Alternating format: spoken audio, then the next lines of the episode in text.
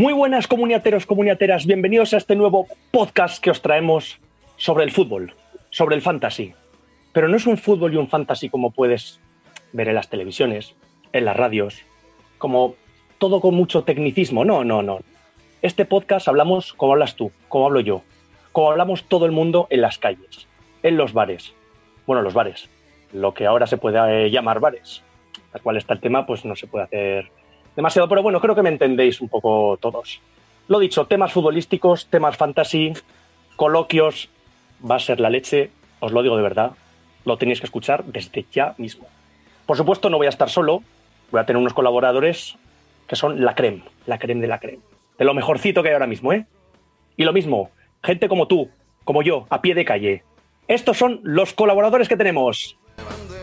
El primero es un calco casi de Zidane, salvo que no es entrenador y no está montando el dólar. Por lo menos que sepamos todavía.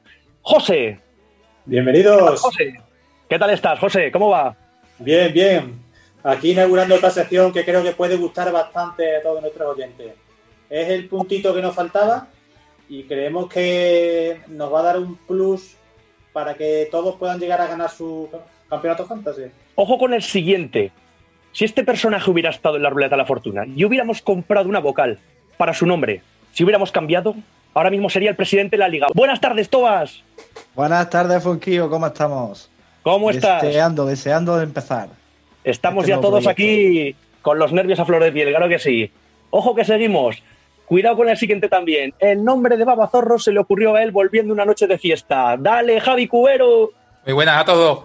¿Qué tal? ¿Cómo va? Ahí vamos. Venga, que seguimos, que esto no para, ¿eh? Él fue quien consiguió que Messi se quedara un año más en el Barça. Ojo, porque lo recomendó en los fantasies, ¿eh? Si no, ya no estaría. Borjita, ¿qué tal? ¿Qué tal, gente? Bienvenidos. Bueno, ojo que seguimos, ¿eh? Es que, ojo, el equipazo ya que tenemos, ¿eh? Esto sí que es una buena alineación y no, y no lo que sale por ahí en otros programas, ¿eh? Ojito. Ojo con lo que viene. Tiene el poder de hacer que el mercado de Mariano sea superior al de Benzema. Lo llaman el lobo de los fantasies. Él es Pedro. Muy buenas, Jorge. Muchas gracias por esa presentación tan espectacular. Y, bueno, no puedo estar más que agradecido por compartir esta experiencia con, con nuestros compañeros, eh, que son unos auténticos cracks de, de las diversas plataformas fantasy. Estoy seguro que este programa va a dar mucho que hablar y que vamos a aprender todos mucho de, de este mundo fantasy, de las apuestas, de los mercados y estoy muy emocionado y muy ilusionado con este nuevo proyecto. Y yo soy Jorge, aunque me podéis llamar Fuenquio también, no pasa nada, como queráis, como mejor os salga, no hay problema. Y bueno, pues sí, no dejo de ser otro loco del fútbol, de los fantasies.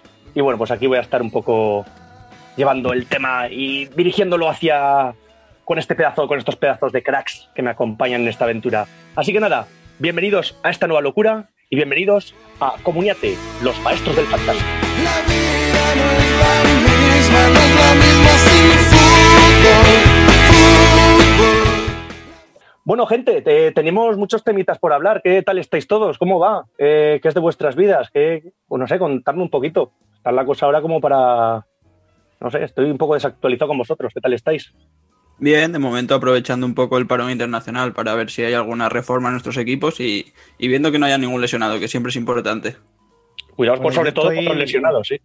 Yo estoy un poco triste por, por la lesión de Ansu Fati que me ha destrozado el equipo entero. Me ha dejado Sí. casi un vacío en el alma. Es que ojito eso, con eso. ¿Alguno más tiene Ansu Fati por ahí? Eso temita para hablar también, ¿eh? ¿Eso qué, qué pasa ahí? ¿Alguno tiene Ansu Fati también? ¿Alguno está como Tobas aquí? ¿Qué pasa? Soy el único perjudicado. Parece que no vuelve hasta marzo y, y nada, toca vender. Pues toca vender, es lo que toca, claro, claro. Hombre, es un jugador que es verdad que, que va por, en su momento aportaba mucho, claro. Ahora lo bueno que te va a aportar es el dinero que vas a conseguir por él. En este caso, Bueno, a ver si le hacemos el cambio con Messi. claro, con Messi. Hombre, ojito, con Messi, y yo te diría otra cosa. Otros jugadores de los que se podría fichar son de equipos que están ahora mismo ahí en lo más alto, como por ejemplo la Real, o Yarzábal, por ejemplo, Miquel ahora mismo el mejor jugador del juego. Por eso, no sé cómo lo veis los demás. Yo creo que Oyarzabal ahora mismo eh, estamos hablando que está a un nivel espectacular, ¿no? Sí, bueno, eh, el, el líder de la, de- del, del equipo que va primero en Liga, el primer clasificado. Eh, creo que lleva cinco seis goles y dos asistencias, Yarzábal. A mí me parece que, por ejemplo, me parece que es un jugador que, que va a aportar bastante, pero yo creo que de esta, de todos los que estamos aquí de colaboradores, me parece que no lo tenéis ninguno. Y me parece que os estáis arrepintiendo en su momento de no haberlo fichado. Y creo Cierto, que, cierto. por ejemplo, José tiene bastante cara de, de- de que se le hayan quitado, pues eso, en su cara, de decirme, ¿y ahora qué, qué ficho? Si no queda nada. Queda mucho, hombre. Siempre hay muchos jugadores donde fichar. Si un jugador Ojo. se lesiona, pues hay que abrir otras vías. Cada vez menos, ¿eh? Mira que no sé cuándo empezarías la liga, pero cada vez van quedando menos jugadores. Y más de los de la tabla alta. No sé, el Villarreal, por ejemplo, del Villarreal, no sé, ¿cómo lo veis vosotros también? Yo creo que está bastante fuerte. Sí, la verdad que el Villarreal tiene un auténtico equipazo. A mí me da un, miedo- un poco de miedo el tema Paco Alcácer porque no lo acabo de ver, aunque sí que está metiendo muchos goles, no lo acabo de ver muy, muy recomendable a la larga en clave fantasy, pero no hay duda de que, bueno, eh, esa inversión que se puede hacer en Gerard Moreno y en alguno más, pues que es muy buena. ¿No creéis que sea recomendable en Paco Alcácer? Yo pff, no sabría qué decir, ¿eh? No sé. Yo, Paco Alcácer, yo con Paco Alcácer creo que es el típico delantero tipo Masi Gómez que puntúa muy bien el día que marca. Y ahora mismo está teniendo la suerte de estar enrachado. Claro, ahora durante este tiempo que esté marcando, obviamente va a ser recomendable. Pero a las dudas yo creo que van a empezar en el momento en el que el Villarreal flaquee, porque al final estos equipos siempre tienen algún momento en la liga, un tramo de liga, en el que tienen un nivel un poco inferior. Y yo creo que ahí sí que Paco Alcácer, pues bueno, va a empezar a ser un poco cuestionado en fantasy. Pero mientras siga metiendo goles, obviamente, pues yo creo que hay que tenerlo en nuestras plantillas. De hecho, tiene razón Borja. Estoy revisando los datos de Alcácer, por lo menos en SofaScore, y la jornada que no ha marcado, 2, 2, 2 y 4. O sea que es un jugador que o marca o directamente las puntuaciones son muy discretas esa jornada. Hay que tener cuidado. Es que eso es la cosa, que hay jugadores que son muy de. Que sí, que en el momento que te hace goles dices, qué bien. Pero en el momento que no te hace goles, tener que estar todas las jornadas comiéndote un 2, un 4, ojo, ¿eh? No sé. Yo. Sí, puede ser. A mí me gusta, pero yo creo que se tiene que deshinchar. No sé. Yo creo que es un jugador que va a rachas, quizás. Que aprovecha una jornada Sí. que, que tiene una buena racha goleadora y luego ya en época de sequía, como decía José, las puntuaciones son en naranja, básicamente. Ya se vio en el Dortmund, que en el Dortmund tuvo nueve jornadas de meter cada vez que tiraba puerta, los nueve, nueve tiros, creo que eran nueve goles en nueve jornadas, un dato similar, y luego pues quedó en blanco y al final tuvo que venir al Villarreal a volver a encontrarse consigo mismo. Yo creo que este año le va a pasar más de lo mismo. Yo llevo a Maxi y Alcácer y, y, y lo estoy sufriendo porque cuando no marcan eh, es un desastre. Pero, ¿qué delantero te, te asegura mm, buenos puntos aunque no marque? Aspas, Messi, son tres o cuatro solo. Eso sí, eso es verdad. Yo creo, Pero bueno, qué- como. Qué callado se lo tenía Javi. Es que estaba claro que alguien de aquí tenía que tener algún jugador de este estilo, porque aquí estábamos muy bien hablando de Alcácer, pero aquí tenemos la, la mejor muestra, ¿no? No sé también si Pedro por ahí lo debe tener. Está un poco callado. Seguro que también lo tiene, me parece a mí. ¿eh? En alguna plantilla lo tengo, pero sí que es Ah. cierto, co- como ha dicho Borja, que es un jugador que depende mucho de, de su anotación. Eh, por ejemplo, un compañero que tiene en, en el Villarreal, Gerard Moreno, no es la- el mismo caso, porque aparte de meter goles, como bien se sabe, pues es un gran asistente, genera mucho juego, genera muchas acciones ofensivas y creo que es más jugador de equipo y participa más en el juego. Alcácer, pues, como hemos dicho, tiene rachas. Cuando mete gol, te hace puntuaciones, por ejemplo, en Fantasy Marca, que es donde yo estoy más centrado, sobre 10. Y cuando no lo hace, pues tiene puntuaciones muy débiles. Lo que hace que a lo largo de una temporada, pues sea mm, un problema. Bueno, decíamos, es eh. ¿qué delantero mm, sin marcar te hace buenas puntuaciones? Bueno, el propio Gerard Moreno. Eh, en los dos partidos, perdón, sí, en los dos partidos que no ha marcado, ha hecho un doble 6 y en el tercero ha hecho un 4, que fue el día de la goleada en el Camp Nou. O sea que en los días que no marca tampoco están del todo mal sus puntuaciones. Eso sí. Es Otro que de los delanteros que puede funcionar bien, ahí Cubero nos puede dar un poco la razón. Yo confío mucho en, en que vuelva a ser el de otros años, que es Lucas Pérez. Lucas Pérez no necesita marcar para puntuar bien. Porque Lucas saca todo el balón parado del equipo, entonces eh, eso es un plus que tienes ahí que, que tanto en ocasiones creadas, pases clave, todo eso te va a sumar puntos seguro. Y José Lu es otro que también te suma mucho por el tema del aéreo. Él gana todo, es un, es un- va muy bien por alto y aunque no marque te suele hacer un 4 mínimo. Yo creo que va a ser Sí, el momento de ¿cómo Lucas Pérez, de ficharlo. Porque se ha quitado el tapón que tenía de no meter un gol. La última jornada la hemos visto anotando. Yo creo que a partir de ahora vamos a ver a un Lucas Pérez que da puerta con facilidad. Y yo, volviendo al tema José Lu, estoy esperando, ya no sé, ya no sé cómo esperar, porque empieza a meter goles porque me dejé 11 millones en él. Es mi jugador franquicia y la verdad que de momento este resultado está siendo nefasto. Es iba, verdad. ¿eh? iba a comentar exactamente lo mismo. Eh, decía José, se ha quitado la presión de que ya ha metido gol. Bueno, se ha quitado la presión de que ha metido gol y se ha quitado la presión de que el precio en comunio ha bajado, porque recordamos que tanto Lucas Pérez como José Lu, aquí tenemos a, a Javi, que me- si me equivoco me, me lo puede... Estaban en 10 millones, ¿no? Al empezar la temporada, en pretemporada. Estoy han- bien. han bajado. 15 millones en mayo. Bah, qué barbaridad. Ahora mismo Lucas Pérez está en 6.800 en comunio. O sea, ahora es un delantero a tener en cuenta, y más si el gol va llegando. En Comunio, eh, hoy mismo han entrevistado a Lucas Pérez y ha dicho que él, él se tiene fichado en su equipo. O sea que más que más presión que se mete el mismo. Pues ni mil palabras más sobre Lucas Pérez, creo. Si él se tiene fichado, Todo dicho. Y lo único, bueno, damos por hecho también que el nivel de los jugadores sigue siendo el mismo temporada tras temporada, pero cumplen años. Lucas Pérez también está bastante de vuelta y en algún momento tiene que bajar su nivel. Sí que es cierto que continuando con el tema de lanzar balones parados, penaltis, se va a mantener, pero yo creo que va a pegar un, un bajón. Yo os digo una cosa, yo tengo una- un, un colega estando en una de las ligas fantasy y, o sea, tiene a José Lu desde el primer día también, pues como Javi Cubero lo tiene ahí en jugador franquicia y que no, oye, que no se lo quiere vender, ¿eh? Que, o sea, ha habido varias veces ya, ha habido varios del, del grupo de amigos que le han dicho, pero ¿no te estás dando cuenta que no te está metiendo goles? Que te está fallando mucho. Oye, que no se lo quiere quitar, ¿eh? Que no, nada, no quiere quitar. Eh, pero- Es una de las ahí. preguntas más solicitadas ahora mismo por las redes sociales. ¿Con quién me quedo? ¿Con Lucas Pérez o con José Lu? Yo particularmente con Lucas Pérez. No sé vosotros. Yo, sí. Yo diría que José Luis, te voy a explicar el porqué. Eh, más allá de lo que decía Cubero de los duelos ganados, que, que siempre te puntúa 4, yo confío mucho en Machín, ya lo demostró en el Girona con ese sistema de carrileros, y yo creo que en el momento en el que le empiece, empiece el equipo a funcionar y empiecen a meter centros al área, yo confío, o por lo menos por eso apuesté por él, en que se va a hinchar a meter goles. O sea, esos centros laterales con el poderío aéreo que tiene, alguno tiene que empezar a aprovechar. Hombre, lo que sí que creo que tenemos claro, ¿no? Todos, yo creo que eso sí que. eh, con lo otro puede haber más debate, pero lo que sí que tenemos claro es que José Lu tiene que explotar, ¿no? Tiene que llegar un momento en que de verdad empiece a, meter goles, eh, empiece a, pues eso, la cabeza empiece un poco ahí a cada balón que le venga que entre para adentro, ¿no? No sé. A ver, eh, el, tema está en que Machín tiene muy claro el, el sistema de carrileros, pero parece que no están funcionando. Es decir, por la derecha Edgar Méndez sí, pero en cuanto a llegada, en cuanto a asistencia, no lleva pena.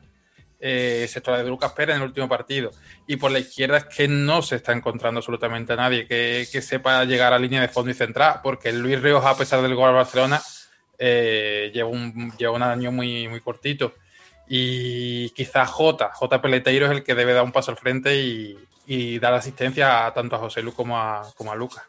De hecho, apostamos ya, Javi, por la próxima jornada que se pasa el 4-4-2, ¿no? Eh, sí, eh, fue, fue, a, raíz del- de la lesión de, Chimo. eh, vieron que no confía mucho en el Ajax, aunque al final acabó jugando porque Lejeune tuvo una- unas molestias antes del partido, pero ha visto que en defensa el 3-5-2 cogea un poco, porque lo, si tienes a dos carrileros que son extremos, no te van a defender igual que un, que un lateral. Bueno, si se cumple el cambio de sistema que comentáis, mm, para mí es una alegría porque Pablo Machín eh, en el Sevilla, su tumba la acabó él mismo, porque eh, vio eh, el equipo no, no daba resultado con ese sistema de laterales, de carrileros que profundizan tanto, eh, que tan buen resultado le dio el Girona. El Sevilla no, no le funcionó y, no supo cambiar el sistema a tiempo. Bueno, para mí, hasta hace dos jornadas, Machín estaba más que en el, en el alambre. Y le han salvado el último resultado, pero vamos, no, no veo yo tampoco que... Sí que es cierto que no jugaba mal, pero no, no ganaba puntos, no metían goles y estaba en una crisis. Y en el tema de, de José Lu, sí que es cierto que, que tiene muy buen remate y, y en el área es un jugador corpulento que domina bien el juego. Pero bueno, también te que hay jugadores que al final esperas que exploten y no llegan a explotar nunca. No sé si sea el caso de, de José Lu. Lo único que, bueno, pues eh, no me parece mal jugador, pero mm, también tengo dudas de que llegue a, a ser más de lo que es ahora mismo. Yo coincido contigo en que Machín yo creo que tiene que darle las gracias de seguir en el banquillo del, del Alavés a Neto, ¿no?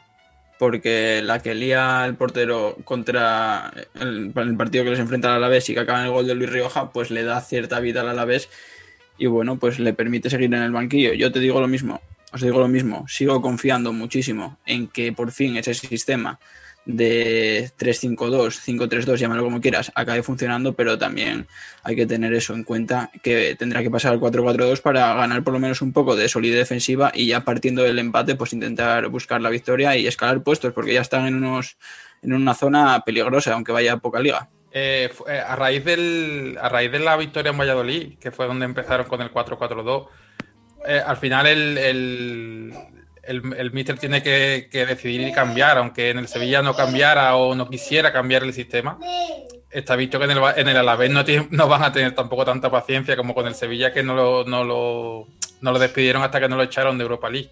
Entonces yo pienso que el 4-4-2 se va a sentar mientras los resultados estén positivos. Eh, en cuanto haya un resultado negativo, puede tener la excusa perfecta para volver al sistema de carrilero. Sí que es verdad que podría. Yo, mira, yo os digo una cosa. Yo, eh, sí, eh, perdona, José. Nada, eh, yo, en cuanto a jugadores clave también que veo, eh, a mí me gusta mucho, por ejemplo, Peleteiro, la verdad que me parece muy bueno y que ha empezado muy bien. Y lo que pasa es que el problema, pues, yo, por ejemplo, lo tuve, lo tuve dentro de un fantasy. Pero, ¿qué pasa? Que yo, ch- chico, yo tengo muy mala suerte a veces para estas cosas. O sea, ficho un jugador y de repente se lesiona, lo expulsan. Eh, no sé, es que cualquier cosa, estas cosas me pasan muchísimo y me lo he tenido que vender. Y, me- pero sin embargo me parece un jugador que sí que puede, sí que puede aportar muchísimo aún. Y veremos a ver, veremos a ver, tendremos ahí a, Javi Cubero que nos irá también informando de, de cositas, de cositas de, de la ahí. Ahora reciben, a, re- reciben en Mendizorroza al, al Valencia. ¿Qué me podéis contar del Valencia? Que viene, viene de golear a, un- a un Real Madrid. O sea que Ojito con el Valencia, yo- ahí. Ojo con Carlos Soler, que alguno ya lo cataloga el nuevo parejo. Por lo menos ya sabemos que va a ser el encargado de tirar, sobre todo de sacar el balón parado y de tirar los penaltis. Y a ver, porque con ese hat trick, eh, polémica de por medio, pues ya solo a modo de especulación se está volviendo muy interesante. ¿Lo de parejo es por la fiesta o, o por los penaltis? Por los penaltis, por los Ah, penaltis. vale, vale, vale. No, hombre, yo eso de goleada lo pondría entre comillas, porque el partido, vamos, es uno de los partidos más extraños que se han visto hasta el momento en la liga. Sobre todo por la poca fluidez que hubo en el juego. Estuvo muy marcado por los penaltis, por las acciones polémicas y no, no hubo fluidez de ningún momento de- en el partido que se viera ni que uno era mejor que otro ni que el otro era mejor que uno. Entonces lo pondría un poco en cuarentena. Este Valencia también es un poco como una ruleta rusa, ¿no? Igual te juegas fatal y te mete un gol al final que te salva los tres puntos, que igual, pues eso, tiene un partido desastroso y le meten tres o cuatro. Yo creo que la clave de este Valencia, sobre todo, la tiene en el banquillo. Javi Gracia está sacando petróleo. Ojito también con lo que habéis dicho antes de Carlos Soler, porque toda la gente está como loca con él, intentándolo fichar, redes sociales preguntando. No hay que recordar No, no. que este tipo de jugadores en estadísticas, por lo menos la temporada pasada, era bastante discreto. Casi siempre puntuaba dos. Este año sí, vale, ha ganado bastante protagonismo en balón parado, está tirando todos los penaltis, pero ojito, porque no va a tirar todos los partidos penaltis, como dice Pedro. O sea que hay que ir con pies de plomo, ¿eh? Vale 5 kilos, está subiendo mucho y por ese precio ya podemos encontrar jugadores que pueden aportar más regularidad, quizás.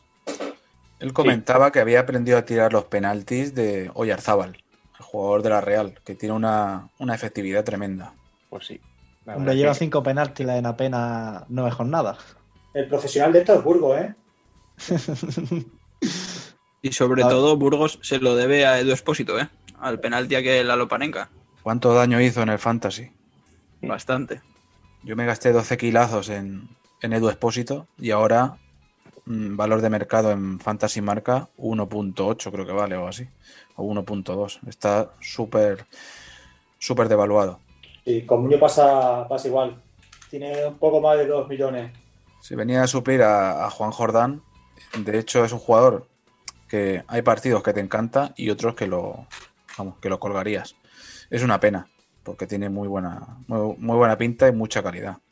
Ahora mismo de Leibar yo creo que lo único salvable más allá de Burgos, porque eso, por el hecho de que está tirando penaltis y bueno, Oliveira lo está haciendo bastante bien, pero sobre todo Brian Hill, ¿no? Porque parece que está cogiendo protagonismo. Por ejemplo, en Big Wenger lleva, eh, creo que son 32 puntos en 4 o 5 jornadas y yo creo que ahora mismo lo más destacable de- del conjunto Eibarres. Y sin meter, porque tampoco está haciendo goles. O sea que eso es lo más importante, un jugador que te haga que te haga esas puntuaciones sin anotar goles. Vamos, eso es un seguro de vida, porque sabes que cuanto haga goles o haga de asistencias, se te mete en unas puntuaciones bastante altas. Sí, el día de que pierde el Eibar contra el Cádiz, hace 8 puntos Brian Hill. El principal problema del equipo armero es el gol, está claro. Con Quique García, que ha cogido buena racha, que ha salvado un poco las actuaciones del inicio de temporada, pero Enrich, que de su lesión no termina de estar, Muto, que realmente ni está ni se le esperaba, eh, es el principal problema del equipo. Sí, es eh, realmente eh, un equipo, y más en la situación de Eibar, que no tiene gol, tiene un gran problema, porque al final tiene que ir sacando puntos de cualquier sitio y, y el gol, eh, un jugador que te meta 10, 12 goles por temporada es un, un seguro de vida. Sí que es cierto que igual te gana contra un Sevilla fuera de casa que te pierde contra un rival directo o un recién ascendido. La verdad que es uno de los equipos más inestables para apostar por jugadores en el tema fantasy, sobre todo Oye, en el tema tema- defensivo. Y de temas jugadores, así cambiando un poco de, de- de distintos equipos, yo otro con los jugadores que tampoco tengo muy claro eh, a la hora de fichar, no fichar, vender, comprar en el Atlético de Madrid. O sea, tenemos, por un lado al principio parecía que Hermoso no iba, que no, a vender. Ahora parece que Hermoso sí. Eh, Lodi, ¿qué pasa con Lodi? Eh, ahora Joao parece que estaba un poco parado y vuelve a subir. Mm, ¿Qué hacemos? ¿Aquí qué hacemos? ¿Qué podríamos hacer? Yo creo que el tema del lateral izquierdo del Atlético de Madrid es similar al del lateral derecho en el Barça, ¿no? Eh, siempre cabe, o sea, no se sabe muy bien quién va a jugar, sabes que el que juegue va a puntuar bien, pero tienes la posibilidad esa de comerte un buen rosco. Yo creo que Hermoso, ahora mismo, como dices tú, a principio de temporada, si alguien lo aguantó fue por la posibilidad que había de que saliese a la Real Sociedad, pero ahora mismo es una duda enorme y Lodi, pues más de lo mismo. Sí, pero lo bueno en el tema del Atlético de Madrid es que el Cholo ensaya y luego lo, lo cumple en el partido. Entonces tienes la seguridad de, entre comillas, de, de una apuesta segura. O sea, si tú ves que ensaya con Hermoso durante la semana, tienes casi la certeza que va a jugar en el, en el partido del sábado. Y eso es muy importante en- a nivel fantasy. Bueno, y ya en ataque, en el ataque del Atlético de Madrid, yo creo que la llegada de Suárez, el más beneficiado, aparte del Cholo, por supuesto, que es el tipo de delantero que a él le gusta, es Joao Félix. Joao Félix ahora se ha quitado un plus de responsabilidad que el año pasado tenía, se le ve más suelto y, y se le ve anotando goles de, de gran calidad.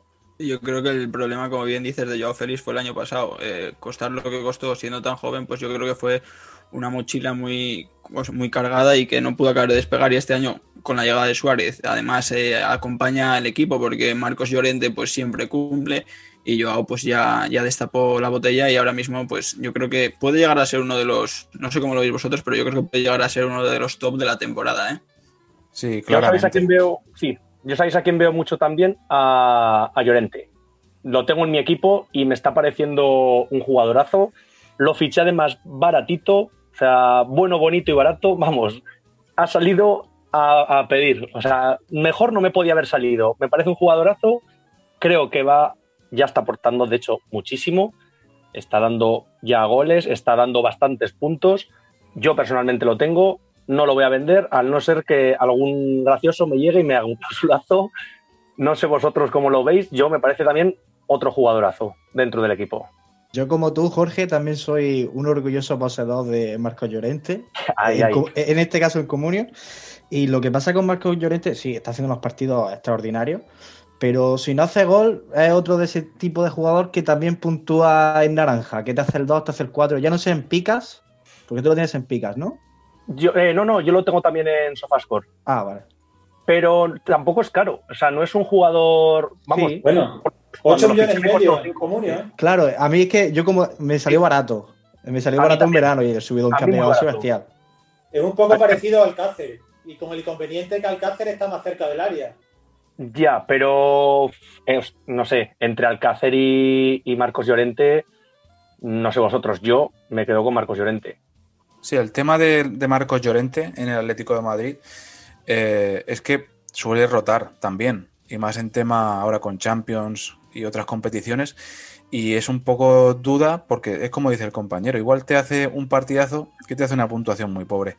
Y hablando del- de la evolución del Atlético de Madrid, sí que es cierto que el Cholo ha ido quitando jugadores de corte defensivo y ha ido incorporando jugadores más ofensivos en esa línea de centro del campo, que yo creo que ahí también está la gran clave de esta evolución del Atlético de Madrid con una imagen mucho más vistosa, más ofensiva y más atractiva.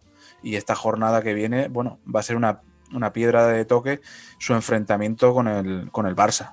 Eso es lo que os iba a comentar. El siguiente partido, partidazo contra el Barça. Eh, ahí es donde se verá el todo por el todo también de, bueno, de todo lo que estamos hablando del, del Atleti y en este caso también del Barça. Borjita, también nos puedes contar un poco cómo lo ves. Pues bueno, ahora mismo el Barça, más allá de la situación que vive extradeportiva, yo creo que tiene una pequeña carencia porque la lesión de Ansu Fati yo creo que nadie contaba con ella y va a ver cómo reestructura Kuman el ataque porque, hombre, no hay escasez de efectivos, pero si te la tienes que jugar a confiar en un Dembélé, que todos sabemos el historial de lesiones que tiene, hombre, evidentemente yo creo que es un buen jugador sobre todo para especular. Kuman ha reconocido que le va a dar la oportunidad y que está muy contento con su trabajo, pero queda esa duda. Eh, lo mismo con Braithwaite. Al final se le fichó, eh, aporta algo distinto cada vez que sale, pero más de lo mismo. Y yo creo que la gran noticia del Barça eh, es que recuperan a Coutinho, porque el brasileño ya está empezando a entrenar con el equipo y parece que ya puede ser titular contra el Atlético de Madrid. Vamos a ver cómo evoluciona durante la semana, pero entre él y, y Dembélé se va a jugar el puesto. Otro de los problemas de titular yo veo eh, entre Sergi Roberto y Dest. Como, eh, porque también parece que un poco ha empezado con Sergi Roberto, ha cambiado a Dest, ahora otra vez Sergi Roberto, que esta vez yo lo veo, lo tengo complicado. Y yo, por ejemplo, he tenido a los dos jugadores, me he vendido a Sergi Roberto, he fichado a Dest, lo ficho y no juega. Eh, ¿Cómo Yo lo que- Yo lo veo complicado también ahí. Yo creo que ni el propio Kuman sabe muy bien cómo va, cómo va a hacer con el tema este del lateral derecho, porque traes a Des, jugadorazo, por lo menos tiene pinta de jugadorazo, pero tiene que cumplir con un periodo de adaptación. Luego Sergi Roberto.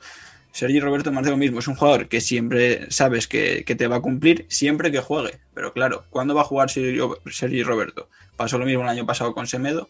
Y yo creo que la duda esa del lateral derecho, pues como la pasada campaña, va a estar ahí siempre presente. Yo creo que Es una de las dependerá- posiciones, igual que pasa con el lateral izquierdo del Madrid. Está claro con el Madrid quién es el titular, pero son posiciones que te las juegas mucho. En cualquier momento puede haber una rotación y un rosco. De esas posiciones, por lo menos en Fantasy, hay que huir. Yo creo Eso que sí. dependerá un poco de- del tipo de partido al que se enfrente el Barça. Eh, si Koeman quiere profundizar más y mm, que el lateral corra toda la banda y que meta el centro, sacará a Des. Cuando quiera tener mayor control del partido, sacará a Sergio Roberto. Eh, yo tuve la duda con Des, no, el, típico caso que te sale en el valor de, mercado y en el precio indicativo está 300.000 más bajo y vas a por él a por sacar los 300.000 ahí un poco a los judíos. Y luego no sabía qué hacer y lo estuvimos comentando por el grupo, no sabía si quedármelo al final o no quedármelo. También venía de hacer unos buenos partidos en Champions, había positivismo y al final decidí la puerta y, me acabé quedando con, con Guas. este A mí eso me ha pasado, ¿eh? Me ha pasado. Yo ahora, ya te digo, he tenido los dos jugadores, tuve a Sergi y dije, me lo quedo. Vi que no jugaba, digo, lo vendo. Me salió de este, lo ficho. Ve que no jugaba y digo, oye, pues ya no, ya no lo voy a vender. Me lo quedo ya y entonces yo ahora mismo a muerte con Dest. Yo estoy ya a muerte, yo ya paso de vender, yo ya me da igual ganar más, menos millones, yo con Dest a muerte. Y ojalá, por mi parte, sea así. Y ojo con el, volviendo al tema de Ansu Fati y a ver a quién lo, quién lo acaba sustituyendo, porque sé que hay mucha gente ilusionándose con Dembélé, como todos hemos hecho alguna vez, pero aparece un otro nombre en escena y dice la prensa más cercana al club que Conrad de la Fuente, un chico del filial estadounidense, que por cierto ayer debutó con, con la absoluta, pues en teoría va a entrar en los planes del primer equipo y bueno, eh, a modo de inversión me imagino que saldrá con el precio de valor mínimo. Así que, pues si no te da puntos, que te dé ese dinero. Entonces hay que tener precaución con Dembélé por eso también. Yo creo que a, diferencia de, de otros años, el Barça eh, ha hecho varios fichajes que pueden, pueden ser parche ahí en el tema de la baja de, de Ansu Fati. Tiene el fichaje de Pedri, tiene el fichaje de, de Trincao, que para mí es un jugador bastante, bastante interesante, aunque está teniendo menos minutos que Pedri. No sé si por merecimiento o porque el entrenador confía más en Pedri. Y tiene a Bradway, o sea que ahí tiene de dónde tirar por si no le vale Dembélé. Sí, hombre, otro, yo por ejemplo otro de los jugadores que veo dentro del Barça que, pues lo mismo, parece que ha sido un fichaje que se ha hecho para, para tener muchos, muchos, muchos minutos. Eh, está, tiene, no tiene Pianis, ¿no? También está un poco la cosa, no sé. Yo lo he visto ya varias veces en mercado y he dicho, uff, no sé si irá por él, lo dejo, voy. Aquí podemos resolverlo también. ¿Cómo lo veis? Y bueno, él mismo comentaba el otro día que no estaba, no estaba contento con, con el papel que estaba teniendo el Barça. Eh, sí que estaba siendo titular y teniendo protagonismo en Champions, pero que en Liga que no estaba siendo capaz de quitarle el puesto a un Sergio Busquets que bueno, eh, pasan los años y parece que la gente sigue confiando en él y la verdad que De Jong va a ser indiscutible durante todo el año si nada cambia y entonces pues siempre va a existir esa, esa incógnita con Pjanic. En teoría él eh, está seguro de que puede acabar siendo titular y bueno, pues habrá, habrá que confiar en él. O sea, lo que está claro, lo que está claro que por mucho que existan dudas, eso está claro. Todos los equipos puede haber dudas. Ya hemos dicho que el Atleti pues, tiene sus cosas, el Barça sí tiene también sus cosas, pero oye, que recordamos que viene de golear al Betis. Eh, o sea, Messi está ahí también. Parece que todo lo que está rodeando últimamente a Messi, que rodea a Grisman, eh, pero oye, que viene de golear al Betis también, ¿eh? Y el Betis, pues oye, siempre es un equipo que parece que parece que el equipo es, está ahí, que no, pero yo, ojito, creo que el Betis también puede, tiene mucho que aportar. No sé, yo lo veo, lo veo fuerte. No sé el vosotros Maya- cómo lo veis también. Hombre, para mí el gran nombre de- del Betis esta temporada es, es Tello. Es la revelación. Desde Yo lo fiché como jugador parche, este tipo de jugador que lo tengo aquí en el equipo por si acaso me hace falta, pero es mi jugador número 12. Por si se me lesiona otro, lo tengo aquí de, de reserva. Porque cuesta un millón y tal. Fíjate la sorpresa que hemos llevado con Tello, eh, su mejor versión, yo creo que de su carrera. Tal cual. Yo, por ejemplo, sí que tengo a Canales. Para mí, claro, pues Canales, pues como siempre. Es verdad que Sí, Canales. Canales es un jugador que, por lo menos en Sofascore, eh, o sea, es salir al campo y ya le han dado el 6.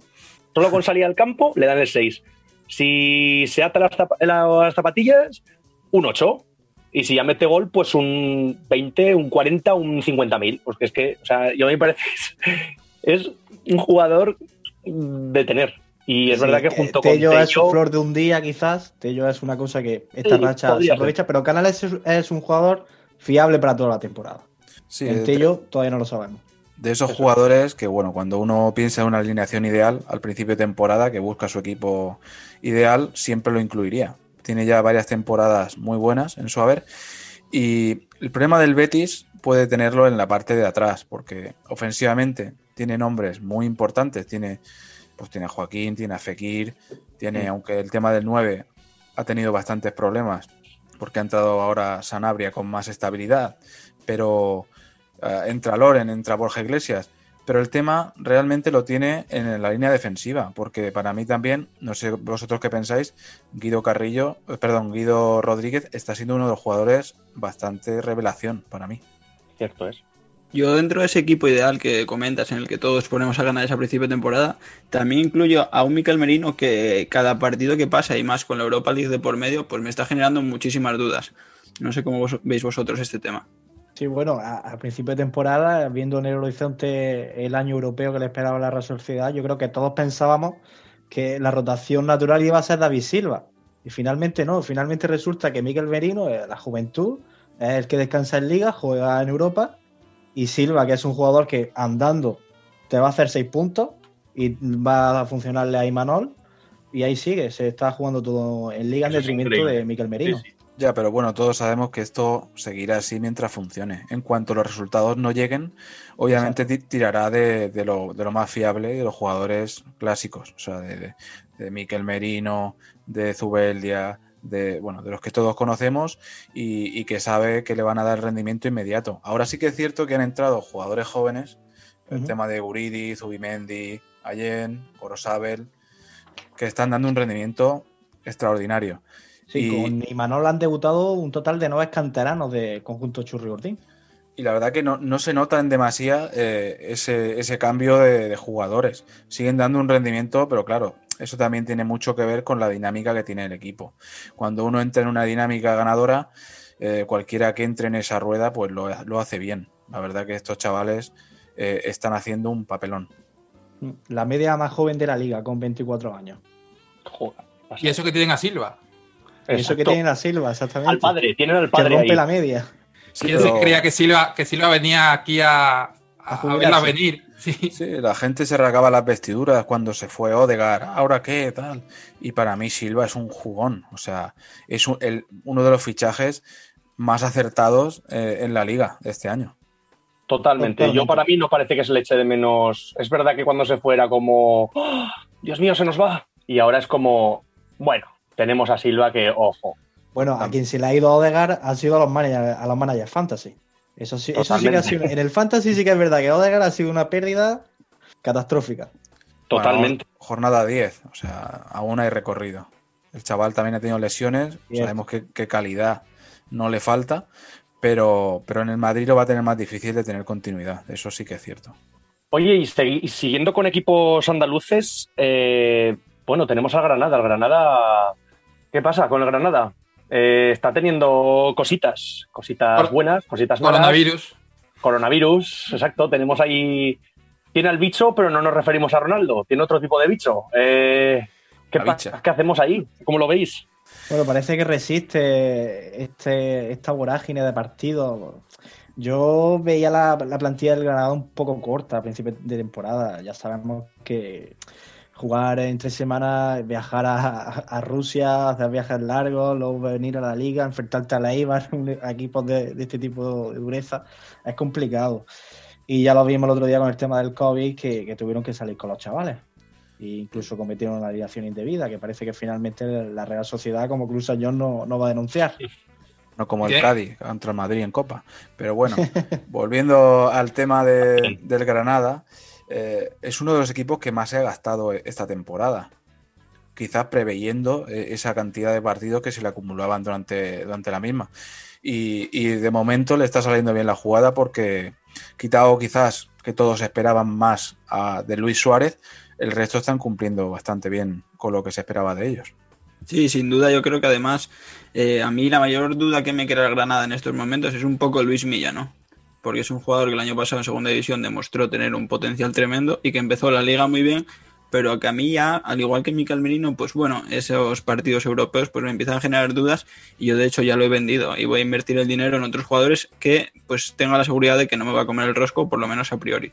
Yo, yo también lo vendí. Yo lo tenía, de hecho, con alta estima, pero claro, tener la incertidumbre de- de no saber cuándo juega, eso es matador para un manager. Y ojo con los roscos del Granada, porque tampoco hay que llevarse las manos a la cabeza. Habrá, habrá gente que ha vendido a jugadores porque no jugaron contra la Real sin saber que no podían por protocolo. Y eso un poco... Todo. eh, Mucha gente pregunta por eso. Sí, seguramente los valores en mercado se van a resentir bastante. Puede ser buen momento para, para atreverse con alguno de ellos que esté a la baja. Yo os puedo comentar una, una hablando, habéis sacado el tema de Luis Milla, a mí me parece, en, en mi, por ejemplo, en mi comunidad fantasy, eh, Luis Milla es como, no sé cómo deciros, como el, como casi el, tema que recurrente. Eh, esto lo tenía un, un colega mío, lo fichó en su momento por un precio irrisorio totalmente y, y claro, le empezó a salir bien lo que hablabais antes, empezó la temporada la empezó muy bien, empezó muy fuerte, punta- puntuaciones de 6 para arriba, prácticamente todas. Oye, y, eh, hasta el punto de que gente de mi propia comunidad quejándose, pero qué suerte tienes con este jugador, pero cómo puede ser este Luis Milla, pero quién es este tipo, cómo puede estar haciendo tantos puntos. Y sin embargo, es verdad que ahora ha metido como un bajón, ¿no? En cuanto al, al tema puntuaciones, al tema equipo, no sé, eh, estaba ahí. Eso sí, en la historia acaba con que se acabó vendiendo al jugador y le ha sacado bastante pasta. Exactamente, como decía Borja.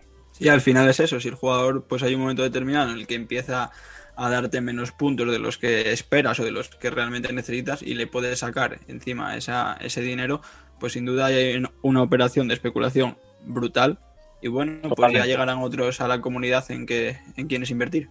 Una cosa Oye, está tema- clara, si no le sí. sacas goles, le tienes que sacar. Si no le sacas puntos, le tienes que sacar dinero. Tal cual. Eso funciona. El tema de la Ay. suerte es un factor muy importante, porque apostar por jugadores Sí. que, que te salen rentables, que, que hacen subir el valor de tu plantilla, en el caso, por ejemplo, de Luis Milla, o por ejemplo, el año pasado de Odegar, o jugadores que en principio de temporada uno no confía en que puedan dar ese rendimiento, la gente suele tirar a los clásicos, es un factor determinante para, para hacerte con un buen colchón. Luego está claro, hay que ser un poco mente fría y no pensar con el corazón e intentar, pues eso, cuando veamos que no son, vamos, no cogerle cariño, cuando veamos que no son rentables, venderlo. Exacto, eso suele pasar mucho, ¿eh? Y a mí me ha pasado con jugadores de que les pillo cariño hasta tal punto, oye, que hasta casi sueño con ellos, ¿eh? Me pasó con Josan. Esto, esto, es, esto es verídico, ¿eh? A mí me pasó con Josan. Yo Eh, com- lo tenía en mi comparto peluquero, eh, con él, a ver qué dices. Hostia, joder. No, no, yo, o sea, me refiero al revés, son cosas buenas. Yo lo tenía en mi equipo. Y llegó un gracioso y me lo quitó. Y yo, oye, fue quitármelo y solo hay que puntos y puntos y más puntos y más puntos. Y es que sueño con que Josan mete gol y está en mi equipo y cuando me despierto ya no es un, un- un bonito sueño, es una pesadilla porque no lo tengo y los puntos se los está el de al lado. ¿Sabes? Entonces es, es un poco... ah, te levantas y con... Eso Sí, pasa, ¿eh? Eso pasa mucho. Y Josan está siendo una de las notas positivas de un Elche que la verdad que no a, a lo mejor a nivel global, pero que sí que tiene cuatro o cinco jugadores muy muy interesantes en clave fantasy. Edgar Badía, por ejemplo, Fidel también, el propio Josan, y yo Bien. creo que están dejando una imagen muy buena, por lo menos en el mundo fantasy. Oye, estábamos hablando del tema del COVID. Hemos mencionado pues todo lo que ha pasado con el Granada, pero eh, madridistas, todos esos madridistas que estén escuchando, todos esos madridistas que estéis por allí, también de colaboradores, que hay alguno que otro, también habéis respirado, ¿eh? Ojito con Modric, también había ha habido un respiro en cuanto ha salido ese negativo espectacular, ¿eh? Pues sí, la verdad es que ha tranquilizado bastante porque era otra baja importante más.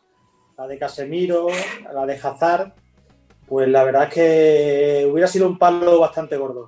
Y lo, y lo más grave hubiese sido tener que recurrir otra vez a Lucas Vázquez, y esta vez de extremo, porque el. Madrid ahora mismo en el centro del campo, Valverde eh, lesionado, Casemiro tal, eh, o sea, con COVID, eh, Modric la posibilidad de que viniese COVID, Odegaard más de lo mismo. Ojo cómo queda el centro del campo del Real Madrid, ¿eh? Cross también, ¿no? Cross en este caso, yo por ejemplo tengo a los dos, tengo a Modric y a Cross fichados a precio, vamos, tirado de precio. Y es verdad que ahora Cross, ¿qué pasa ahí? ¿Puede rotar? ¿Puede tener su... no sé? Bueno, ahora la Casemiro parece que ya llega después del parón, ¿no? Mm, No lo sé. Yo no sé cómo... Si llegaría seguro, llegaría a tiempo para el siguiente Seguro partido. no lo sé, pero Yo creo, que, depende de depende de los resultados. los ¿no? plazos De- de, claro. de los dos test que se tiene que hacer, dar negativo.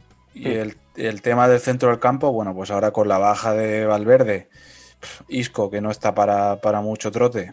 Bueno, pues Cross siempre ha sido un jugador fiable en fantasy. Siempre ha lanzado todas las faltas, los corners y, y suele dar muchas asistencias. Yo sigo confiando en él porque me parece Totalmente. uno de los jugadores más fiables que tiene en Madrid ahora mismo.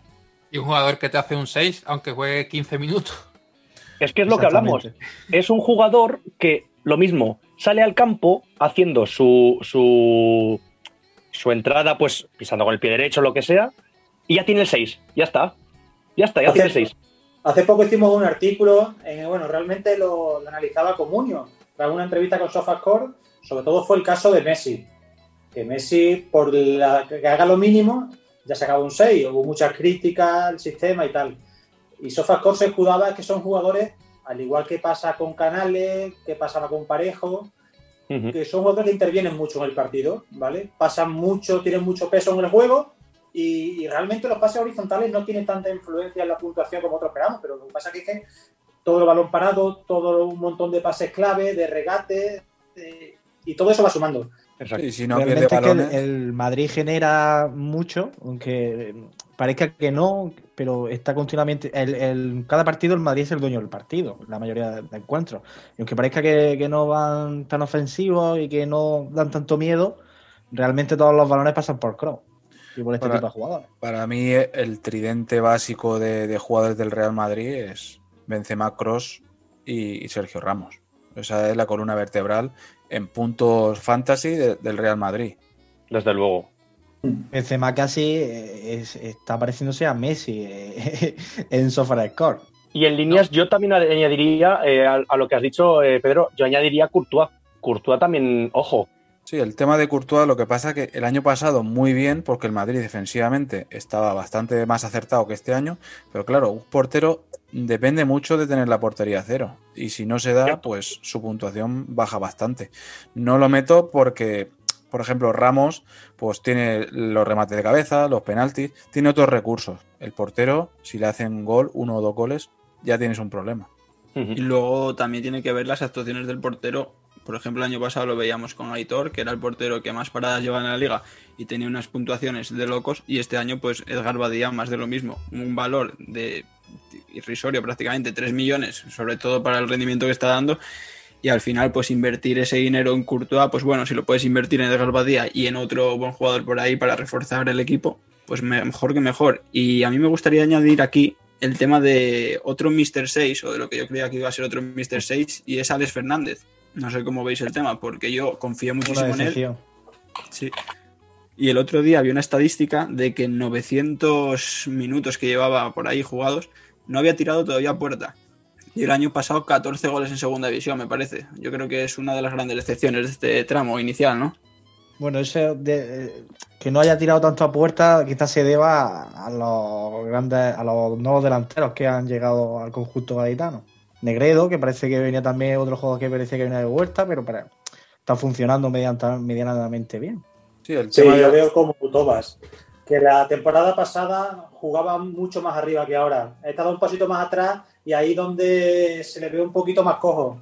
Según nuestros especialistas, Paco, se espera que vaya más, es decir, que se suelte un poco y que consiga puntuaciones mejores, pero la verdad es que hoy por hoy no es recomendable. Ahora viene un Ah. partido en casa contra la Real. A ver el nivel del Cádiz Real, si es el de las victorias fuera de casa o es el del 4-0 contra el Atlético. Y no es a vosotros, pero a mí me pasa algo similar con Roberto Torres, que más allá de que haya estado lesionado, pues yo creo que ahora con el valor que tiene, un valor muy bajo, yo creo que es un momento de, de ir a por él. ¿Cómo lo veis? Porque tiene la competencia de Johnny y bueno, pues entrará poco a poco en el equipo, ¿no? Ahora debe lo- entrar, sí. Yo personalmente me lo vendí. Lo tuve al principio, bueno, casi al principio lo fiché pagando un pastizal espectacular. Me lo vendí y yo, es verdad que podría estar bien porque ahora es verdad que baja mucho de precio, pero yo, pues, no sé, yo la verdad que ahora no lo echo de menos. Lo, para nada. Con ese dinero me he comprado otras cositas y me está yendo bastante bien. No sé. Ojo, que que, que Osasuna juega contra. Que le iba a decir a Jorge que Osasuna juega ahora contra el Huesca. A ver si va, va- va a marcar No, algún golito. O sea, no, no me habléis del Huesca que, que- que me caliento, que me pongo, que me pongo tontorrón aquí con, con las cosas, porque también hay jugadores que tela, Pero que bueno, no os podéis quejar. mucho, Con Rafa Mir, por lo menos estas último, este último mes, no os podéis quejar. pero porque es que Rafa Mir está jugando donde tiene que jugar realmente. El problema de Rafa Mir es que antes estaba en banda y él no es tan de banda. Él es, o sea, El estanque. Eh, sí, o sea, él, quiero decir, por culpa o por, o sea, por, por fortuna o por desgracia de que Okazaki se haya lesionado, por ejemplo, Rafa Mir está jugando en punta. Si no, mm, es que prácticamente no jugaba. Estaba en banda, lo ponían allí y pues hablando antes de que jugadores que pues prometían, que no prometen tanto, Okazaki es verdad que en segunda venía de hacer goles y oye, fue fichaje bueno, pero es verdad que ahora yo, personalmente, yo lo veo bastante fuera de momento del, del equipo. Teniendo ahora mismo a Rafa Mir, que parece que está empezando a, a funcionar y que parece que también puede compartir con el Sandro, aunque sea un poco, no tan en punta, sino repartido un poco más el juego y tal. Mm, yo Kazaki lo veo ahora... mm, no sé, no lo acabo de ver, ¿eh? Yo personalmente no. Con Vosotros la, no lo sé. lesión, con la lesión se cayó un poco del carro. Ya está Exacto. funcionando muy bien Rafa Mir y Ferreiro ahí arriba. Ferreiro Y- también. Y el fichaje de, de Sandro, aunque no es un jugador que haga muchos goles, pero sí que es muy activo y genera mucho juego. Es, es un jugador que, que es un incordio para, para los equipos Exacto. rivales. Y Ontiveros es una decepción. No, no, no tiene minutos ni Ontiveros siquiera en el. Huesca. Ontiveros, es que, es que Ontiveros, yo lo fiché el día que salió el fichaje de Ontiveros oficial por el Huesca, al día siguiente me salió al mercado. Y dije, para mí, este es para mí. Oye, y que no hay manera. No fiches con manera. el corazón. Es, es que también ser Borja eso. García pasa Igual algo parecido, ¿no? Pues yo estoy muy de acuerdo contigo, Jorge. Yo creo que Borja García es un claro ejemplo, sobre todo de lo que comentaba antes con el Alavés, ¿no? De la confianza que tenemos en ese bloque que formó el Girona y que, por ejemplo, Portu, pues sí que nos está respondiendo. Pero yo con Borja lo mismo. Cuando salió en el mercado fui a por él y por fortuna no me lo acabé llevando. Es que Borja García a mí me parece que es un jugador que a diferencia de Ontiveros, igual que con Ontiveros, o sea, digamos que Ontiveros parece la típica relación de, pues que, que- pues eso, que lo tiene como si lo tuviera ocio, digamos, y no sale. Y con Borja es todo lo contrario, o sea, está enamorado, está el amor en el aire, love is in the air, con Borja García. A mí no acaba de demostrar mucho. Creo que es cosa de, de que, de que valora más el trabajo que la genialidad. Totalmente. Ese es el factor. Sí, sí, debe ser, pero yo no la acabo. A mí no me parece, por lo menos también dentro de la de clave fantasy, no lo veo para nada. No, de momento. No, no, no. Y en cambio el Huesca eh, no lleva ni un partido ganado y aguanta a Mitchell, pero el Celta ha acabado, al final ha acabado despidiendo a Oscar y no sé si era algo esperado, no era esperado. Yo creo que lo de lo de Oscar llevaba ya tiempo fraguándose. Y el otro día, pues bueno, visita al Elche, que lo está haciendo bien en casa. Y Bryce Méndez, la verdad que ha fallado dos oportunidades clarísimas. Que no tengo duda de que si las mete o si esos balones le caen a Yago Aspas, pues Oscar seguiría en el banquillo del Celta. Ahora llega Coudet, que viene del fútbol sudamericano. Viene a hacerlo bastante bien, por lo que he leído. Y ahora queda la duda de cómo se va a adaptar a este fútbol europeo y de si en verdad va a poder sacarle rendimiento a una plantilla que, nombre por nombre, tiene un talento descomunal. Habla muy bien de él. Lo, que pasa que yo al Celta siempre le veo que, que Aspas necesita un killer arriba. Desde Maxi Gómez no hay un delantero centro que, que le dé esos espacios, que le dé ese remate, eh, porque Santimina no, no, no ha dado todo lo que prometía. El que el tema del, del Celta, bueno, no trabaja con los mismos mimbres que el Huesca. El Huesca viene de subir de segunda, eh, no tiene la misma presión que tiene el Celta, porque la verdad que la plantilla del Celta, si miras nombre por nombre, mm, no es para estar abajo. Y, y creo que, bueno, el cambio le va a venir bastante bien. Y, y, bueno, también tiene jugadores interesantes en clave fantasy que han entrado este año, como son el peruano este que han fichado de medio centro. Tapia. Renato Tapia. Renato Tapia, que, que también es un jugador bastante regular, aunque no te haga picos grandes, pero de esos jugadores que hay que tener en plantilla. En Remor empezó como una moto, pero Ya ves, en remor. Yo también lo tuve y me salió mal. Pero no las que perder dinero. ¿eh? De verdad, ¿eh? No sé si es que ficho demasiados jugadores o qué pasa aquí, pero en remor también lo fiché. Qué bien me iba, me lo quitó uno, le hizo todavía más puntos, me lo tuve que vender. Es que. Jorge, la siguiente jornada te voy a proponer un artículo. Los jugadores que debe fichar Jorge para recomendar a la gente que no lo fiche. Voy a tener a exactamente. pelotazo, ¿eh? Voy a hacer un artículo con los jugadores que haya fichado esa semana para que así todos nuestros oyentes no los fichen, porque significa que la jornada siguiente va a ser un rosco muy grande. O va a ser un menos aquí, dos, o lo que que sea. alguien de por aquí fichó a N1 al... y a Weyman, ¿eh? Visionaria. Hay gente que ve, que ve, sabe mucho de esto. No, no, yo, creo que con, yo creo que con Enremor, claro, ahora en la jornada 10 y viendo el rendimiento que tuvo, pues yo creo que es una ventajista, pero poca gente confiaba realmente en que Enremor se fuese a salir y fuese a ser un jugador recomendable en clave fantasy. Al final lo del turco es un poco tipo pionesisto, jugadores que tienen una calidad tremenda, pero que por cerebro tienen una lenteja, ¿no? Y al final eso pues repercute y mucho. Pero hizo un pretemporadón. Fue el jugador más destacado del Celta en la pretemporada. ¿eh? Se Sí, sí. hinchó el precio muchísimo, pero que al final, todo lo que son de allí, como decía Jonathan, que el jugador tarde más o tarde menos se va a venir abajo como así ha sido. Es como tú dices, Borja. Gente que no da más de sí, que no se dedican como profesionalmente a esto. Sí, yo creo que el tema también no es que, que no aciertes en el fichaje, sino en cuándo lo haces, porque hay jugadores que tienen rachas muy buenas y luego pues eh, pegan esos bajones. Claro, si lo fichas cuando tiene el bajón, pues pff, has, pringado. Una pregunta voy a hacer a todos para que me respondáis, cambiando un poquito de tema. A ver, veamos. ¿Vosotros sois los que decidís mantener a un jugador por dos malas puntuaciones o vivís el momento? Es decir, un tío, por muy bueno que sea, te puntúa dos veces mal A la calle, a la calle, siempre. Depende. Depende, Depende. jugador. Claro. Depende del equipo, depende del jugador, muchos factores. Depende de la siguiente jornada. Depende de la siguiente jornada. Yo es que la verdad que voy bastante con el corazón. Yo un jugador, si en breves si me hace una puntuación muy buena, ya casi lo que lo siento a comer conmigo en la mesa, ¿no? Y muchas veces pues esa jugada te sale mal, pero yo tengo, yo soy como Clemente, tengo mis, tengo mis 11. Yo soy un clásico, o sea, yo suelo apostar por valores seguros y me suelo tirar a- algún triple, pero inversión de poco riesgo. Yo Para los mí, triples cada vez que los hago cero. me- o, Decía, Yo Jorge, digo, perdona. sí. No, nada, nada. Y eso que digo que yo también algún triple me lanzo con el jugador, pero ¿sabes lo que me pasa? Que o lo meto fuera de bocina o se va a, la grada.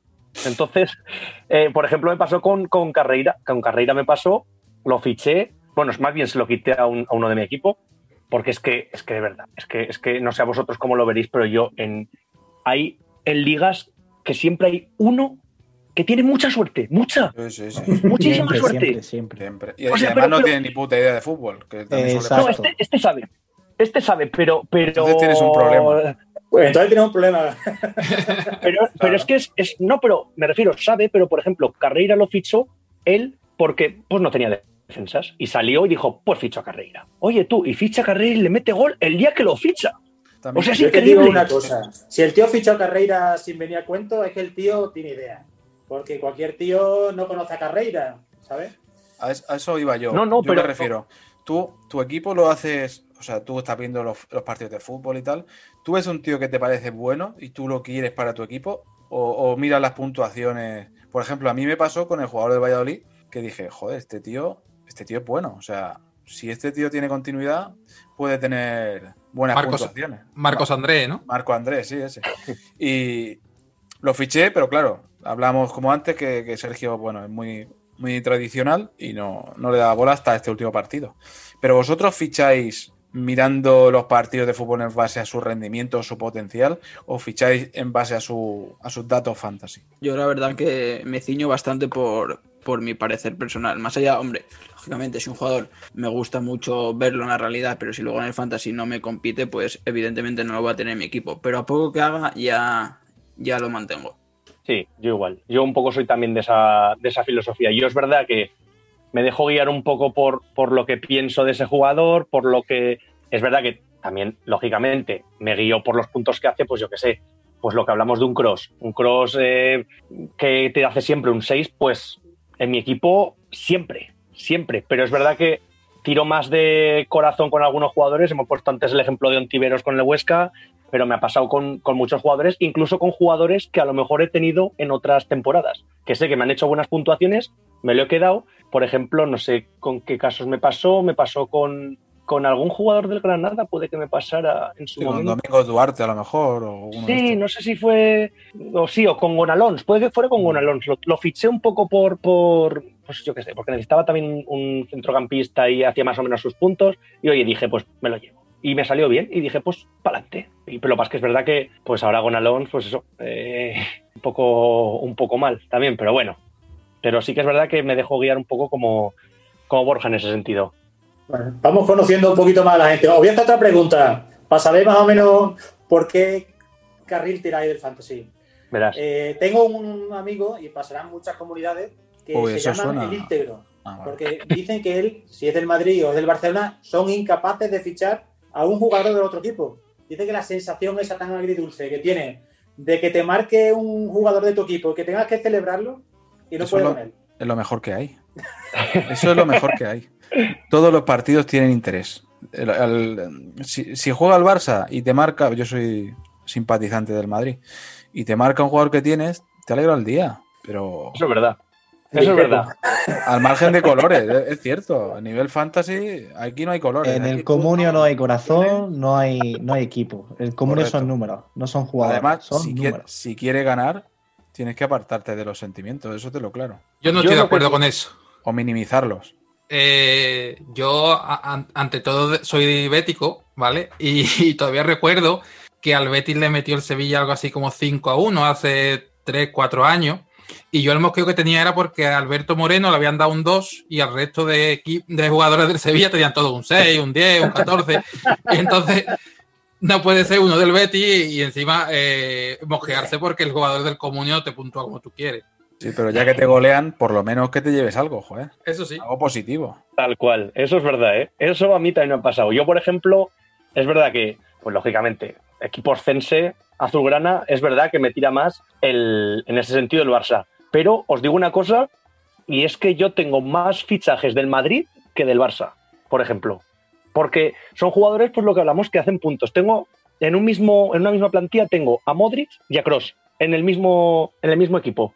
Y los pongo, o sea, porque es que me parecen jugadores que en ese sentido van a dar puntos. Y no por ello, pues sí, lógicamente, eh, si le meten 40.000 goles a, a mi Huesca, pues me va a fastidiar.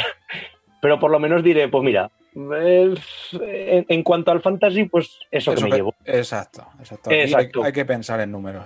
Al margen de, bueno, pues si encima, imagínate que sea el caso que es de tu equipo y te mete, o sea, ya la alegría es doble. Eso no lo hemos contemplado. Es que eso, es- eso Eso es cerca de lo calmo. Casi, casi se podría hablar como. Exacto, se podría hablar casi de orgasmo. ¿eh? Cuando ya lo tienes, cuando tienes a uno que te gusta y que encima mete gol, es como. O sea, a mí me ha pasado, por ejemplo, con, con, con Rafa Mir, que lo mismo, lo tengo desde el minuto cero y al principio era como, joder, macho, Rafita, Rafita, un gol, un gol, Rafita, por favor. Y ahora es como alegría, aunque es verdad que el último gol solo le dieron un 7. Que de verdad. De, de los tres goles, ¿se han sido tres goles? Creo que de los tres goles, dos Siete. le han dado un 7. Tal cual, es que. uf, qué decepción. Sí, eso. es Los lo que lo tiene, es como hablamos de Alcácer, que si depende mucho del gol, pues sus puntuaciones pues son eso, muy de picos. Discreta. Sí, tienen pico de tal, pero luego tienen unas bajadas impresionantes. Sí, y eso yo a mí, por ejemplo, eh, con algún jugador también, bueno, lógicamente hay picos en todos los jugadores. Y eh, me ha pasado, pues eso, con Rafa a mí me ha pasado, o Kazaki ahora porque se ha lesionado. En cuanto al Huesca estoy hablando, ¿eh? yo es que me lo llevo a mi terreno. Esto, esto, cada uno se lo va llevando a su terreno, ¿no? Pues yo ahora estaba hablando más del Huesca. Pero, por ejemplo, en Sevilla, Ocampos, también el año pasado, era una burrada la de puntos que hacía. Encima está de centrocampista, te daba cuatro puntos por gol. Eh, Era un equipo, o sea, era un jugador que dentro del equipo, con la cantidad de goles que hacía, lo mismo, jugador a tener en cuenta. Dentro de. Y ahora, no sé, no lo acabo de ver. El cambio de posición en comunión le ha perjudicado. Más que nada porque Ocampo no es un jugador que tenga el gol entre ceja y ceja. Él lo que más se preocupa es por el equipo. Él si se tiene que poner el mono de trabajo, bajar a defender, lo hace, lo hace espectacular. Bueno, ya lo vimos eh, al final de la temporada pasada, incluso parando un penalti contra el. Él Cierto es, no tiene, cierto es. no tiene ningún problema eh, en dejar a un lado eh, su jugada personal, su gol y trabajar por el equipo. Eh, el Sevilla no termina de arrancar, la, la ha perjudicado esta vorágine de partidos que llevamos. Terminó casi a finales de agosto la final de Europa League, empezó a mediados de septiembre la Supercopa de Europa con el Bayern y de ahí la Liga en apenas unos días. Entonces no tiene una pretemporada como tal. Ocampo es cierto que no ha empezado especialmente bien, eh, bueno, en esta jornada, la jornada nueva ha sido su primer gol, ha tardado nueve jornadas en hacer su primer gol y ha sido de penalti. Pero creo que cuando el Sevilla carbure, cuando arranque el equipo, Ocampo volverá a ser el que era. Incluso con el cambio de posición volverá a hacer buenas puntuaciones, no cabe duda. ¿Qué hacemos? ¿Los fichamos, pues, Tobas, si nos sale? Recomendación, ahora Fichaje sí, fichaje no. eh, creo que está sobre casi en 10 millones, ¿puede ser? Estaba, yo la última vez que lo vi estaba a un Ah, no, alto. está en 6 7,400. Sí, Ah, pues sí. eso- 7,400. Sí, pues, eh, puede ser viable. Pues ojo, puede ser ganga. encadene un par de goles, una buena racha goleadora, subirá el precio sin ninguna duda.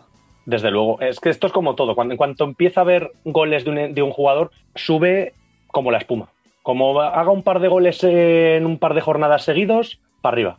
A Los crecer y a, delanteros, los y a- delanteros viven de las rachas. Exacto. Y luego también el Sevilla lo que le perjudica es pues, eh, la marcha de Vanega, la llegada de nuevos jugadores como de Acuña, la marcha de Reguilón, el Rakitic que eh, está yendo de menos a más, parece que ya empieza a acoplarse en el equipo y poco más. Sevilla, grande el Sevilla ahí también aportando sus cositas. Yo del Sevilla, ¿ves? Por ejemplo, creo que no tengo ahora ninguno. Sí que tuve. No, no tengo, no, no tengo ninguno. Además, creo que esta temporada creo que es el único equipo que no he fichado ningún jugador aún. Fíjate, no sé si porque ha dado la casualidad, porque me los han quitado, pero creo que no he fichado ninguno todavía. No sé. Bueno, ya, llegará el momento, seguro que te aparece Ocampo. Desde luego, ¿ves? millones y- Ocampos, Ocampos, lo que hablamos, pues amor. Amor por Ocampos de la, de la temporada pasada y, Sí, y es este año, como que- lo que vuelvo a ver por ahí, en tu equipo, disfrutas viéndolo jugar. eso sí, el año pasado yo disfruté mucho viéndolo. Eso es verdad. Y ya no solo teniéndolo en tu equipo fantasy, yo creo que Ocampos, yo hay momentos, por ejemplo, cuando jugaron,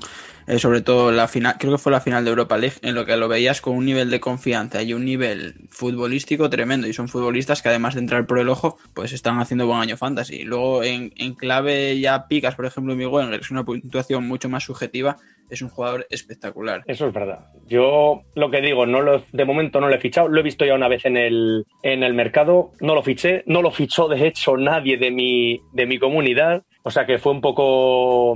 Todos teníamos, me parece a mí, esa misma idea. Y, pero vamos, es verdad que costando lo que vale ahora, unos 6 millones o. Sí, por ahí andará, ¿no? Hemos quedado. Yo, 7.400 en comunio. 7,400 en comunio. Pues, hombre, vale prácticamente lo mismo que Grisman ahora mismo, ¿eh? Gris- bueno, Grisman ahora está subiendo bastante. Ahora estaba subiendo bastante. Pero. Griezmann tiene la incertidumbre de que no siempre va a ser titular. Ocampo lo está jugando todo, tanto con el. Y ese es, un- ese es el mayor problema que tiene actualmente Ocampo, que es que no para de hacer kilómetros con Argentina, lo juega todo con el albiceleste y además también lo juega todo con el Sevilla. Eso es verdad. Eso sí que es verdad. Pero bueno, hombre, es verdad que parece que te tira a lo mejor más Griezmann, ¿no? En ese sentido, porque dices.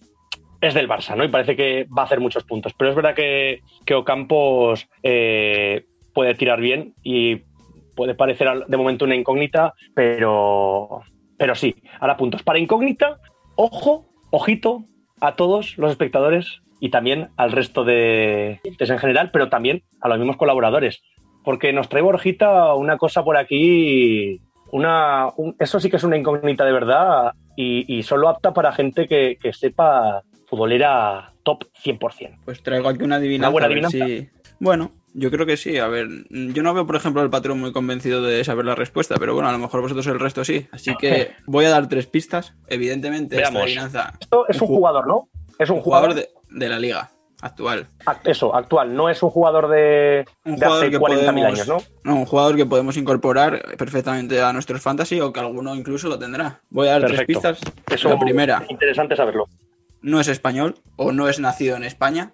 Ahí la dejo un poco con dos vertientes. La segunda de ella, Vale. ha jugado en la liga en tres equipos diferentes. Y la última, tal vez la que más pueda guiarnos, es de los pocos que ha jugado cuatro Copas del Mundo, cuatro fases finales de mundiales. Fases Así finales. la- fases finales del mundial. O sea, lo que viene siendo la Copa del Mundo, no la fase clasificación y demás. Sí, Así sí, que sí, o son- sea, ya dentro de lo que es el mundial. Tres equipos de primera división. Evidentemente, que podemos tener nuestros fantasy. Así que las repito, jugador no español o no nacido en España, que ha participado en la liga en tres equipos diferentes y que ha jugado cuatro mundiales. ¿Alguna idea tenéis por ahí? Yo, yo estoy, vamos, estoy más perdido. No sé, yo, yo de momento, así de inicio, es que. voy a tener Vinicius que- no es, ¿eh? ¿Eh? Podría ser, podría ser. Vinicius. Pero yo creo que nació ahí en Extremadura, en Almendralejo. Yo lo- así de inicio no lo veo aún. ¿eh? Lo tengo. Hay que, tengo que pensarlo. ¿eh? Esto me lo voy a apuntar, vale, hemos quedado. Eso. Repetimos otra vez por si acaso. No ha nacido en España, ¿no? No nacido en España, que ha participado en la liga con tres equipos diferentes y que ha jugado cuatro mundiales. Vale. Pues con esto. Eh, no- vamos a. Yo me, lo voy a, me voy a quedar con esto y voy a pensar. No vale buscar Haremos- en Wikipedia ni nada. ¿eh? Haremos un No vale buscar- artículo donde, pondré- donde subiremos este podcast y abajo la gente podrá comentar con el nombre que ellos creen, ¿vale? La solución se dará la semana que viene. Eso es. Yo ya te digo, es que me. Pero no vale buscar en Wikipedia ni nada, ¿eh? A ver si la gente va a literalmente poner eh, no nacido en España, ¿eh? No, no, o sea, por favor. Vamos a, a ser un poco legales en este sentido. Eh, no vale. No vale buscarlo. Así de, de cabeza. Todo de cabeza, por favor. Va. Vamos a ser un poco. Vamos a tener un poco de, de, de idea y vamos a pensar. Yo voy a en el soñar mundo fantasy la- la- no hay legalidad. Fantasy yo creo que, que va a ser difícil confiar en esto que estás pidiendo a, a nuestros oyentes. Venga, pues pensaremos, pensaremos. Oye, y otra cosilla que os quería comentar. Eh, jugadores que cre- eh, yo creo que esto partiría un poco como una sección aparte, o bueno, para finalizar un poco esta, toda esta tertulia, ¿no? Todo este primer capítulo. Eh, ¿Qué jugadores creéis que vuelven que, pues, jugadores que vuelven que puedan estar ok, pendientes? Yo qué sé, pues, jugadores en plan Carvajal, Coutinho. Mira, eh, Carvajal Diego precisamente hoy ha salido en mi, en mi mercado. Y- Carvajal que ya muerta por él. Sí, ha salido en mi mercado y aviso a mis compañeros de la Liga Maldinki que voy a muerta por él. Yo lo tengo ya. Yo lo tengo también ya. Y lo fiché hace cuatro días. Cuando empezó justamente a subir de precio. Y lo tengo ya en una de las de los equipos. Y lo mismo con Coutinho, yo creo que esa apuesta segura, más aún con la lesión de Ansu Fati, tal vez esta semana pues tenga poco protagonismo, pero evidentemente yo creo que va a ser muy importante porque parece que ha resucitado, que le ha venido bien esa cesión al Bayern de Múnich y yo creo que va a tener un peso muy muy muy relevante en el Fútbol Club Barcelona. Soy uno de los que he mantenido a Coutinho. Yo la también, la macroliga Comuniate lo, lo he mantenido a Coutinho. Un amigo mío también lo tiene. Un amigo mío, Ah. me- es más, incluso estaba ahí con la duda, lo puso en el mercado y aún estuvimos hablando, le dije, "Bah, yo qué sé, como es amigo, aunque es verdad que en el fantasy no hay que tener amigos, digo, yo, hazme caso, no me lo vendería porque sí que es verdad que está ahí la cosa un poco que vas a ver que te va bajando el precio, parece que te asustas, ¿no? Cuando de un día para otro te baja casi un millón y es como, "Uf, pierdo mucho dinero, pero... eh, Me vino en el equipo, valía 3.100.000 y me vino en el equipo de Serie. O sea que tuve suerte. Otro que vuelve eh, es Iza Carcelén, el lateral del Cádiz, que tuvo una lesión que parecía en un principio que eran una- un par de semanas, pero lleva algo así como un- más de un mes eh, de baja. Y yo creo que tiene que volver ya también esta jornada. Y era un defensa que había puntuado muy bien porque es muy ofensivo, mete muchos centros al área, llega bien arriba. Y yo creo que también es alguien al que debería de fichar en cuanto salga. ¿Lo damos por recomendado, pues? Sí, seguro. Recomendadísimo, vale, queda eso. Eh, otro que también parece que vuelve, Diego Costa, que, pero claro, Diego Costa es un tema un poco más completamente distinto. Competencia arriba. Sí, Diego Costa tiene una competencia enorme arriba y más cuando Joao Félix por fin carbura. Así que yo, no sé, al de Lagarto yo no lo, com- yo no lo recomiendo tanto. No, Yo creo que nada. Diego Costa eh, puede entrar en segundas partes, puede dosificar muchísimo a Luis Suárez y más con partidos de Champions y tal. Revulsivo, Pues, ¿no? Sí, un revulsivo, más que revulsivo, dosificar a- al delantero titular y además ya sabemos todos la confianza que tiene el Cholo en, Claro. el brasileño. Sí, una tarjeta se la Costa- echan a Suárez y la otra se la echan a Diego Costa. y ya está. Exacto. Al final se queda con nueve. Y yo creo que Costa el problema que tiene es que lo podemos meter en el mismo saco de que metimos a Maxi Gómez, a, a Paco Alcácer, en esos jugadores, en esos delanteros, que el día que no marcan, pues puntuaciones bajísimas. Pero con otro problema añadido, que tiene menos gol que ellos. Bastante. Desde y es mucho más agresivo, entre comillas, digamos. O sea, hay mucho mayor riesgo de expulsión. Totalmente, hombre, la verdad que conociendo a Diego Costa es fácil que es capaz de salir un minuto del partido y que le hayan sacado dos amarillas, una roja directa, eh, lesione a tres jugadores y, y la líe en el campo en nada. Eso es verdad. En, su- en su vuelta en el, Atlético de Madrid al Calderón, ah, bueno, en este caso al Wanda Metropolitano, en su partido de debut, después de venir de, de Londres, eh, celebró el gol eh, y vio la amarilla por irse al público y eh, gol y expulsión. Salió Tal gol cual. y expulsión en apenas cinco minutos. Diego Costa 100% en ese caso. Lo que no es 100% es el, recomenda el recomendación fantasy, ¿no? Nos quedamos entonces en principio con Carvajal, sí, Carcelén, sí también, Diego Costa hemos dicho no y Coutinho, sí también, ¿no? Podemos decir que nos quedamos con esos tres. En este caso, Diego Costa, eh, amigos del fantasy, en este caso, igual si lo tenéis, mm, os lo deberíais vender si necesitáis un poquito de, de dinerito, de panoja, ¿vale? Lo ponemos en cuarentena, a Diego Costa. Lo ponemos en cuarentena, exactamente. Con que nada, con esto podríamos finalizar ya el día de hoy. Simplemente, pues dar las gracias a todos los colaboradores, dar las gracias, eh, en este caso, este primer, este primer podcast de Comuniate, los maestros del fantasy. Y nada, pues ya sabéis que podéis seguir en todas las redes sociales. Está, es, que estamos en todas las redes sociales. Está en, está en, en Twitter. Estamos hasta en Instagram. Estamos, es- es- es- bueno, pues lógicamente la página la tenemos también, que sabemos que la seguís muchísimos. Podéis hacer todas las preguntas que queráis. Podéis decirnos también eh, la adivinanza que nos ha dicho Borjita, la podéis poner si sabéis ya quién es, o incluso por Twitter. Eh, podemos a lo mejor también poner por Twitter, escribir las tres, las tres pistas y comentarnos a ver si, si sabéis quién puede ser. Y por supuesto, conforme nos vayáis dando nombres, iremos para el siguiente podcast, os iremos diciendo las distintas alternativas que habéis dado y por supuesto os daremos la respuesta final. Eso no os quepa duda. Y lo que seguro que seguiremos haciendo será hablar de fútbol, de fantasy, con estos pedazos de cracks que tenemos aquí en, en este, en este equipo, en este nuevo podcast que os ofrecemos a todos. Así que nada, eh, hasta aquí esta retransmisión. Eh, muchas gracias a todos. En especial, bueno, eh, pues especial pues a- a- aquí al patrón, que es el que maneja un poco ahí en las sombras, pero bueno, todos en general, Borjita, eh, Cubero, Tobas, ya sabéis, Un. Pedro, Un saludo Gracias, a todos. un Saludos a todos. Con muñeteros. Nos vemos. que vaya bien y nos vemos en la próxima. Acordaros, comuniate los maestros del fantasy.